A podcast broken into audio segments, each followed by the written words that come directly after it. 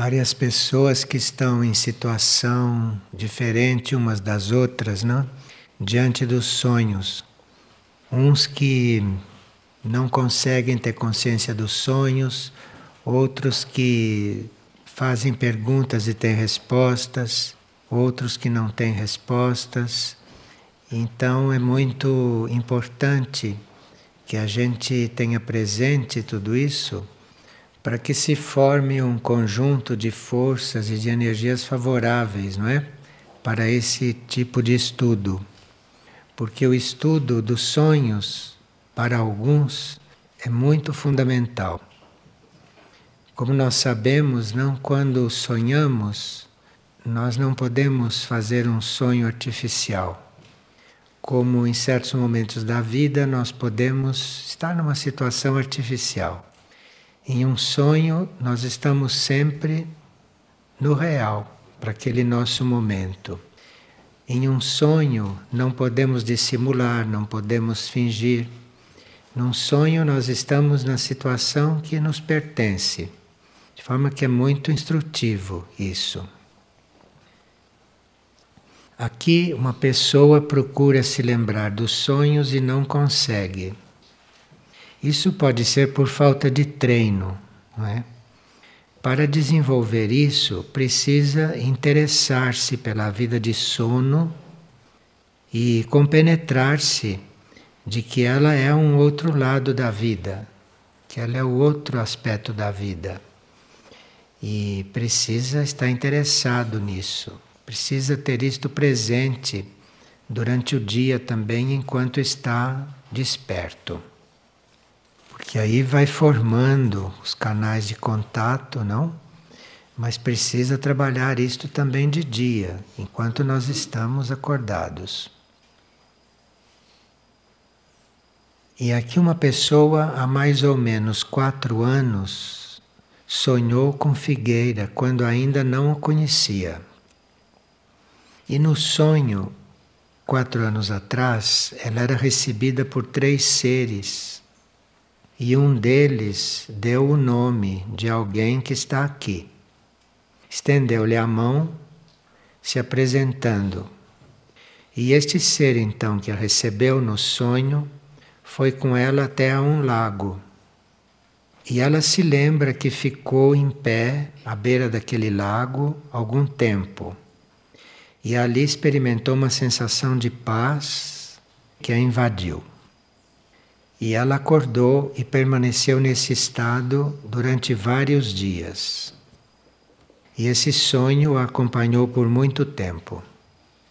E ela diz que até que hoje, finalmente, consegui estar aqui em Figueira e esta visão do lago é como uma bênção para mim. Então a pessoa chegou agora fisicamente, chegou hoje fisicamente, mas nos planos internos, com algum corpo interno dela, ela há quatro anos já esteve aqui.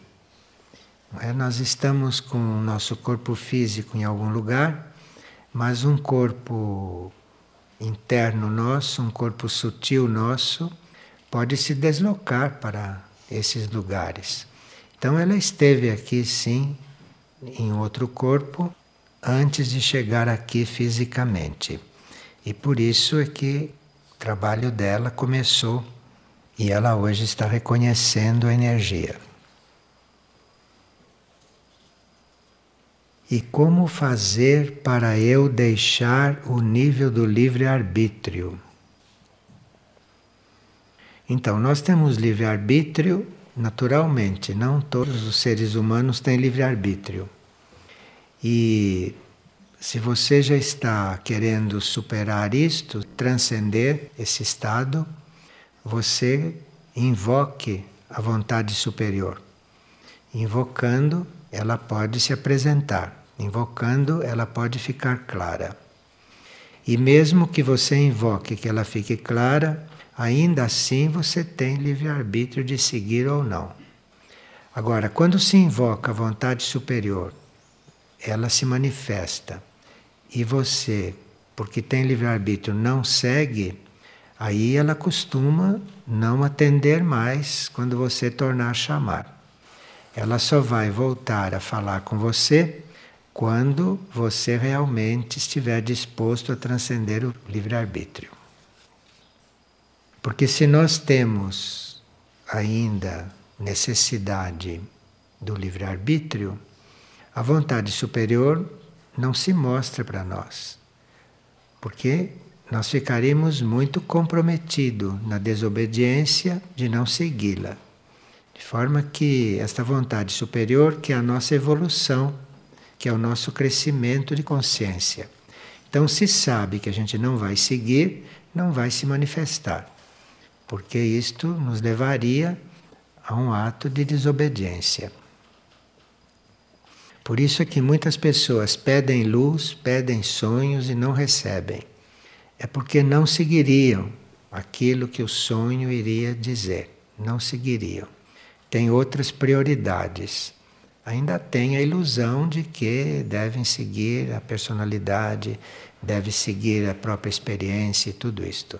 Então aí este mundo interior não responde para não nos comprometer diante da lei da obediência.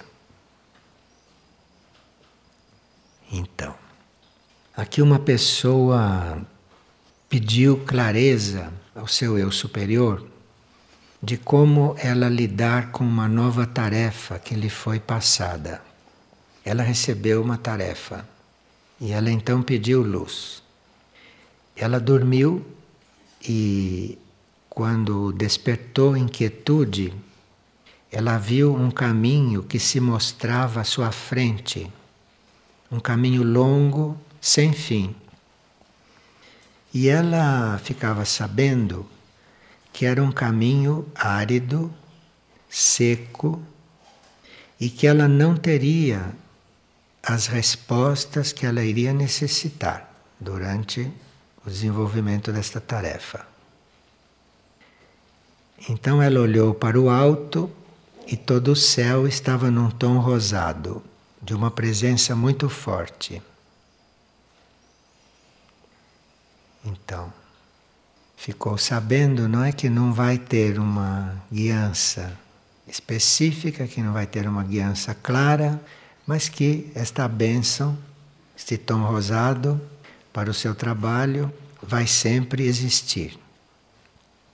Quando nós recebemos uma tarefa e não temos uma indicação precisa de como desenvolvê-la, é porque nós temos que desenvolver o discernimento. E quando a gente precisa trabalhar o discernimento, uma guiança muito específica e muito clara não iria nos ajudar. Muitas vezes é melhor nós estarmos em prova no campo do discernimento e tirarmos todas as nossas lições do discernimento, porque aí crescemos em consciência, ganhamos experiência e tudo mais. Mas quando a gente pede luz e a luz não vem, essa é a resposta. Você não deve ter luz neste momento. Você deve fazer pelo seu discernimento. Isto é uma resposta. Né? Então, se não vem a indicação, é uma resposta. Você não precisa ter a indicação, você deve ir pelo seu discernimento. No treino do discernimento, sempre acontece do livre-arbítrio também ser trabalhado. É?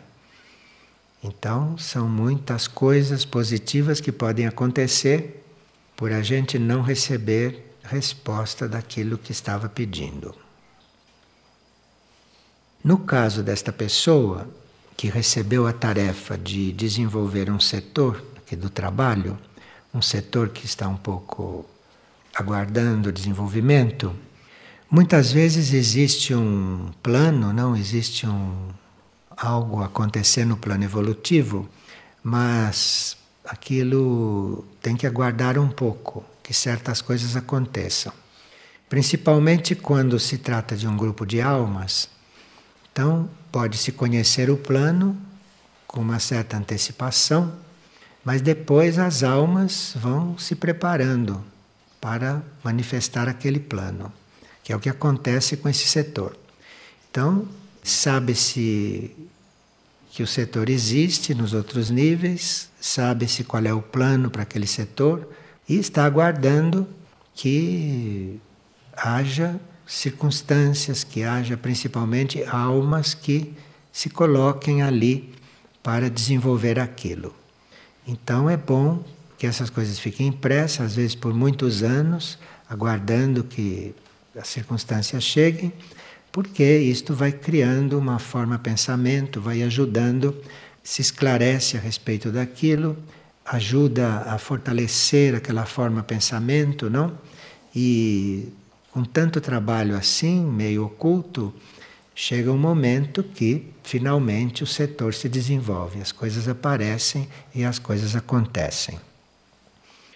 Nós não teríamos que nos iludir, não, que é só no plano físico que as coisas acontecem.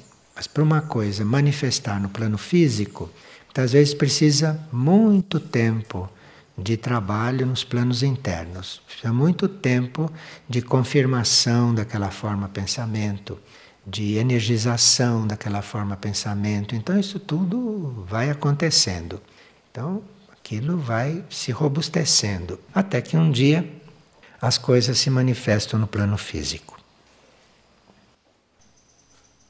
Uma pessoa diz que a questão que mais a aflige é saber qual é o seu lugar e aonde ela possa se sentir em casa aqui no planeta. Porque ela já morou em várias cidades e em nenhuma delas ela se sentiu como sendo o seu lugar. Está bem na hora de você ler os atributos do monastério. Tem o livrinho ali e você tem trabalho para o resto da vida se quiser realmente se libertar de você mesma. Então, aqui no, nos atributos do monastério, lá no sétimo grupo, que chama-se Governo de Si, está escrito: não ter lar. Claro que esse não ter lar pode não estar significando esta casa terrena que a gente tem, que é outra carga que a gente carrega aqui, não é? Mas, além destas, nós podemos também não ter lar, quer dizer, não nos sentirmos realmente em lugar nenhum. Isto faz parte do governo de si. Então, quando alguém se governa, quando alguém está seguro de si, ele não tem mesmo que se sentir em lar algum, a não ser no seu interior a não ser no seu núcleo mais interno. Então, vai estudando esses atributos do monastério que você vai se dar bem neste planeta. Tem um momento em que os atributos tocam um pouquinho em outros planetas também. E aí a gente vai se preparando. Como deixar crescer o espírito conscientemente. Se o espírito vai crescendo, está tudo resolvido. Sim, porque esses não são momentos de nós estarmos buscando soluções paliativas, né? Nós estamos no final de um ciclo do mundo, estamos num final de ciclo, estamos à beira de experiências pelas quais nunca passamos, de forma que realmente não é o caso de estarmos com coisas paliativas mas é o caso de se ir no ponto. Veja, esta pessoa parece que vive há séculos atrás. Ela diz que a sua mãe é uma boa pessoa e muito amorosa, que lhe dá muito apoio, mas que implica muito com ela quando ela vem aqui. Isso é coisa de séculos atrás, não é?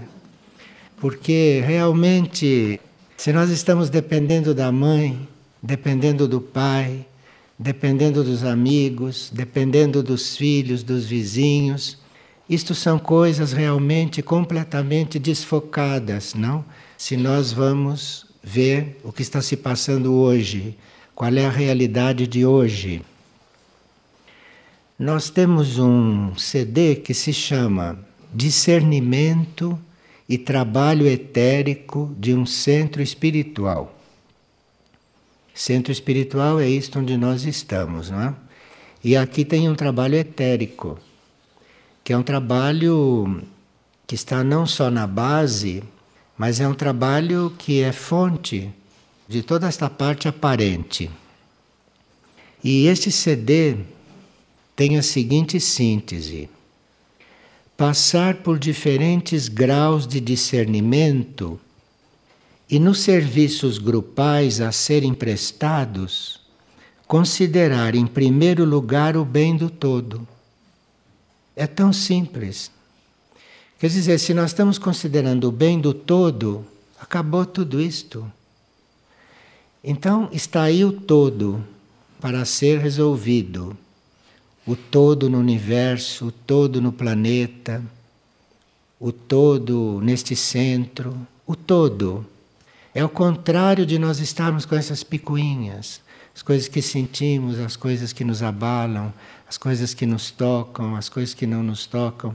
Isto é, nós teríamos que viver um pouco mais hoje, no mundo de hoje, na situação de hoje, que é realmente uma situação muito maior como responsabilidade nossa do que há séculos atrás, que nós tínhamos tempo para fazer um processo nos dávamos o luxo, não é, de ir ao psicólogo para conhecer todas as etapas dos nossos problemas, dos nossos complexos. Enquanto você está fazendo isso, o planeta está esquentando, entendeu? A cada momento que passa, aumenta aí uns graus. E você está querendo saber dos seus complexos, o que que sua mãe te fez, o que como sua mãe era, o que que aconteceu com você no útero materno, você levou um susto no útero materno e por isso ficou assim como você é.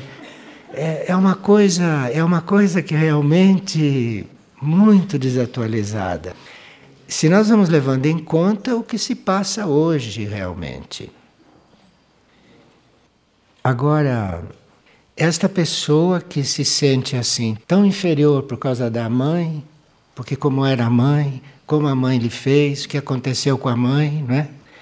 Ela teve um sonho que estava diante de um cachorro enorme, furioso e perigoso, que mordia as pessoas. Mas o cachorro não conseguiu entrar num carro onde ela estava e ela então ficou protegida. Então é sinal que você não tem que se preocupar com essas forças que estão soltas pelo ambiente. O ambiente planetário, o ambiente todo, uma parte destas forças é representada por este cachorro furioso, perigoso que mordia. É uma parte, não dessas forças que estão soltas. E ela conseguiu então entrar num carro e se protegeu. De forma que ela não precisa se preocupar mesmo. Ela não precisa fazer um exercício de imaginação criativa dizendo que ela está protegida. Ela já viu em sonhos que este cachorro, que é muitas coisas que estão por aí, não vai atacá-la. Agora aqui coisas que dizem respeito às dificuldades que as pessoas têm quando chegam aqui. Ela diz: Eu e uma outra visitante que estamos vindo pela primeira vez à Figueira, nos sentimos tratadas diferente. É como se os visitantes fossem tratados diferente. Parece que temos apenas que cumprir tarefas e procurar manter o silêncio, porque toda hora nos dizem, fique quieta, mantenha silêncio. As experiências que as pessoas têm aqui são muito diferentes umas das outras. Assim como tem alguém que ouve, fique quieto, vá trabalhar, não é? Tem outro que é procurado para conversar. As pessoas vão buscá-lo para conversar, ficam conversando com ele e nem os deixam cumprir a tarefa de tanto que conversam em certos momentos, em certos ambientes. todos os que estão rindo sabem que isso é assim. Então, qual é a conclusão que você tira? A conclusão é que cada um tem que passar pela sua prova. Né? E o centro serve para tudo isso. Cada um de nós está passando por uma prova. E o centro é muito universal, muito fluido, muito versátil. O centro é muito heterogêneo sobre certos aspectos e oferece a prova que cada um precisa. Então, o que quer que aconteça, não só aqui na vida também, mas aqui especialmente, aqui você entrou, está diante da sua prova. E se a sua prova é receber um amor muito amplo, essa era a sua prova, para ver como é que você recebe. E se a sua prova era outra, é porque era aquela que você precisava. Se nós ficamos diante da vida como diante de uma escola, vai tudo bem. Porque aí você olha na vida, você observa a vida e vê o que, que ela está te apresentando. Então, se você se sente numa escola, aquela é a sua aula, é aquilo que você precisa para ver como você se sai para ver como você cresce, para ver como você se livra daquilo, se liberta daquilo. E às vezes nós encontramos companheiros de caminho que nos ajudam a ver isto, nos dão força, porque eles estão nesta posição, então nos dão força, eles têm o que dar, porque eles estão nesta posição e estão como bons frequentadores da aula da vida, então nos dão força. Esses são companheiros de caminho mesmo. Então, aqui você vai encontrar de tudo. Cada um vai encontrar o que precisa para dar um passo, para se libertar de algum ponto próprio. Porque é só de nós mesmos que nós temos que nos libertar. Nós não temos que nos libertar de mais nada. Tudo é muito livre no universo. Agora, cada um está preso a si próprio. Cada um está preso a um ponto que não é bem aquele geral, não é bem aquele amoroso, aquele amplo, que é o universo em si. Então, cada um está realmente diante da sua prova. Agora, uma outra pessoa sonhou que estava em uma sala para cumprir umas tarefas com um grupo de pessoas. E ela era a única que não tinha sapatos. Todos os outros estavam calçados. Então, aqui, se ela estava em um grupo e era a única que não tinha sapatos, isso está mostrando que ela estava mais despojada do que os outros, mais despojada desses hábitos do caminhar humano. Né? O sapato é um símbolo do caminhar humano. Então, quando a gente sonha que está descalço, é um bom sinal. A gente já está mais despojado destas coisas do caminhar humano. E ela mesma sonhou que estava em Figueira e que as pessoas agiam com muita neutralidade no sonho. E diante daquela neutralidade, ela viu uma escada que ela teria que descer. E esta escada tinha 72 degraus. E ela quer saber o que isto significa. Como você se identificou com a energia da neutralidade, você viu tranquilamente que você tem uma escada para descer, isto é, você tem uma interiorização para fazer. E 72 degraus são os diferentes graus desta neutralização, desta neutralidade. Então você se ponha em paz com o grupo, se ponha em paz com o ambiente e vá descendo essa escada. Porque você vai, grau por grau, cuidando da sua neutralidade. Como já está sem sapatos, já tem meio caminho andado. E uma pessoa pergunta se as nossas mônadas podem estar em lugares diferentes e assim aprendendo vários setores de conhecimento. Então, esta pessoa já está sintonizada com uma realidade maior do ser dela.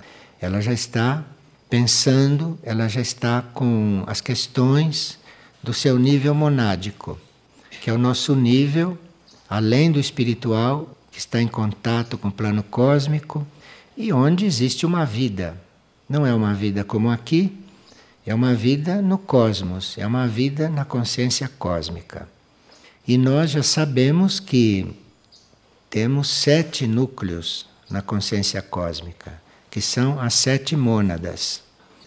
Cada mônada desta vai fazendo a experiência de transformar a matéria, de transmutar a matéria, de elevar, de reunir toda a sua experiência, e cada mônada vai fazendo esta experiência.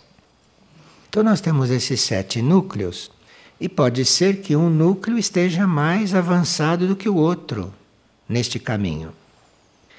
Portanto, se ele está mais avançado do que o outro, ele pode estar em um mundo mais avançado do que o outro, em um planeta mais avançado do que o outro, em um nível de consciência mais avançado do que o outro. Se nós temos esta consciência de que somos esses núcleos, somos esses núcleos, somos esses sete indivíduos lá no plano cósmico, se nós não perdemos esta consciência, nós vamos ter aqui, nesta vida de encarnado, uma consciência muito mais ampla. E vamos lidar com as coisas daqui como quem lida com um jogo. Um joguinho desses que as crianças jogam na calçada, na rua. Né? As crianças jogam no quintal de casa, uma coisa bem simples, isto que está aqui. Porque o jogo cósmico, não? É outra coisa que nós estamos jogando também, mas em um outro nível. E esta pessoa está percebendo que cada núcleo desse está se desenvolvendo em um campo do conhecimento. São tantos campos do conhecimento que estamos desenvolvendo nesses níveis. Nós aqui estudamos por cinco anos e meio os atributos do monastério. Né? Vocês se lembram? Existem gravações de todos esses atributos. E se de vez em quando a gente retorna a uma dessas gravações, é como se a gente estivesse sendo aspirado para um nível um pouco mais elevado, estivesse sendo aspirado para um nível mais sutil da vida, dos assuntos, dos problemas, porque realmente nós teríamos que, às vezes, estar recapitulando estas coisas, não? Para podermos estar mais eh, preparados para ajudar os outros nesses momentos que estão aí se aproximando. Aqui uma pessoa está pedindo para nós falarmos um pouco sobre o atributo número 2 do grupo Igualdade do monastério. Esse atributo diz: cruzar os portais do grande templo. Que seria isto? Pergunta a pessoa. Quando nós vamos pegar o, o folheto do monastério com todos os atributos, seria bom que a gente lesse todo o grupo, este grupo, por exemplo, da igualdade, onde está cruzar os portais do grande templo, que é muito importante, não? Que é o que nós estávamos falando um pouco antes. Vê que as pessoas estão sintonizadas com as mesmas necessidades. A necessidade é uma só: é de você se conhecer e de você se unir com a sua essência. Essa é a única necessidade que existe. Isto é a única coisa realmente necessária. Todo o resto é secundário. E todo o resto vai acontecer à medida que você faz isto. Isto é o beabá do caminho espiritual. É o beabá. Então, quando nós temos cruzar os portais do grande templo, Nós pegamos então aquele grupo, o grupo da igualdade, e vamos ler os 12 atributos para ver em que contexto aquilo está sendo dito. Porque aí já nos imbuímos de um conjunto de vibrações, nos imbuímos de um conjunto de impulsos e vamos entender melhor aquele atributo específico. Então, antes da série dizer cruzar os portais do grande templo, no item anterior ela disse o universo que o próprio interior guarda. Então você tem um universo dentro de você. Nós somos feitos à imagem e semelhança do universo. Cada um de nós é um universo lá dentro. Nós não somos esta coisa pequena, mesquinha, miserável, pessoal e humana que anda por aqui. Nós somos um universo dentro de nós. Então, o nosso interior guarda um universo. E dentro deste interior existe aquilo, aquele núcleo que nós chamamos de templo, templo interno. O núcleo nosso, interior, interno. Se você se recolher lá para dentro, você pode encontrar esse núcleo, você pode ir percebendo esse núcleo. E se você se põe a buscar este núcleo, isto vai acalmando a sua mente, isto vai regenerando o seu emocional, isto vai educando o seu etérico físico. Porque isto é uma realidade lá dentro. Isto não é uma realidade material, isto é uma realidade interna, invisível e muito sutil. Então, se você vai se dedicar a isso, tudo aquilo que é a crosta do ser, o mental, o emocional, o etérico físico, vai receber uma emanação, vai receber uma irradiação. Esse núcleo interno, que nos atributos é chamado de templo, isso é um estado de consciência universal lá dentro de nós dentro de cada indivíduo. E dentro deste núcleo, dentro deste ponto na nossa consciência, na nossa consciência interna, se ancora a força do espírito. O espírito está além, o espírito está muito mais acima, o espírito está no plano cósmico. Mas neste templo, isto é, neste núcleo interno acessível a sua consciência atual, dentro de você, tem uns que dizem dentro do peito, outros dizem dentro do coração, outros dizem internamente. Não importa, isto não é um lugar físico. É dentro de você, é dentro do teu ser ou dentro da sua consciência. Então ali, nesse centro, neste templo, está ancorada a força do seu espírito a força da sua mônada. Aqueles que estão lá no cosmos, isso está ancorado dentro deste ponto que é acessível a você. O corpo físico, o nosso ser físico, este corpo material que nós temos, isto também é considerado um templo. Só que não é considerado o templo interno, esse que o atributo está dizendo. O corpo físico é outro templo. O corpo físico é esta estrutura externa, material, que abriga a alma, que abriga o ser interior, que abriga o ser interno. Então, está também dentro desse corpo físico. E esse ser interno e essa alma que está dentro deste corpo físico, ela é o templo do espírito, ela é o templo daquela parte mais profunda. Então nós somos seres que somos templos em vários níveis, em vários planos. Então nós consideramos o nosso corpo o templo da alma, consideramos a alma o templo da mônada, consideramos a mônada o templo de um nível mais alto e assim por diante. Consideramos o nível mais alto o templo de uma essência divina. Enfim, aí a nossa consciência vai desenvolvendo. Então, templo interno, ou cruzar os portais do grande templo, esse templo interno é um estado subjetivo. Isto não existe materialmente. Provavelmente você nunca vai ver isto. Mesmo com os olhos internos, se você estiver bem interiorizada. Mas é um estado subjetivo. É um estado de recolhimento. Você chega à medida que se recolhe.